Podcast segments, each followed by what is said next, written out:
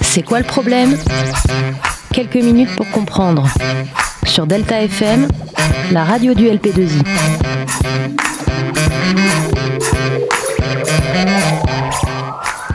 Salut tout le monde, bienvenue dans C'est quoi le problème? L'émission qui parle d'histoire géo en traitant une question problématisée.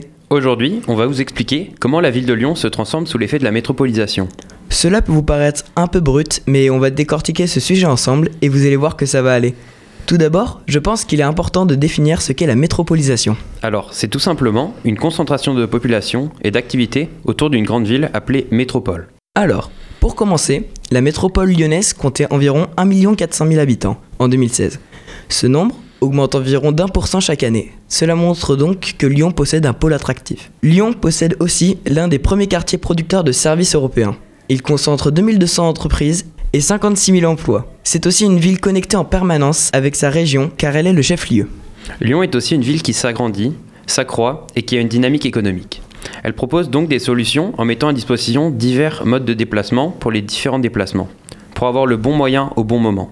Elle propose par exemple différentes stations d'autopartage dans la ville, mais aussi un réseau de 4000 vélos en libre service, elle propose aussi des plans de déplacement inter-entreprises. Tout cela a pour but d'améliorer la qualité de l'air, même de l'espace public, ainsi que de la décongestion du trafic et la démotorisation des déplacements pour plus de durabilité dans les transports. En parlant de transport, la ville de Lyon a pour projet de rénover tout le quartier de la gare en créant des tours, de nouveaux logements et des bureaux. Ce projet ambitieux est estimé à 2,5 milliards d'euros. Mais Lyon connaît aussi des inégalités.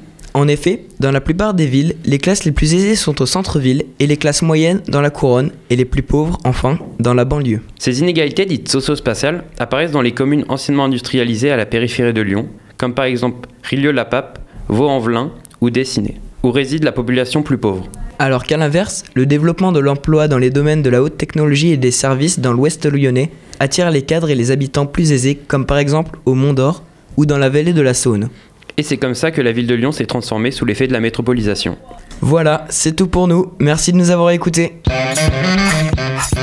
C'est quoi le problème? Quelques minutes pour comprendre. Sur Delta FM, la radio du LP2I.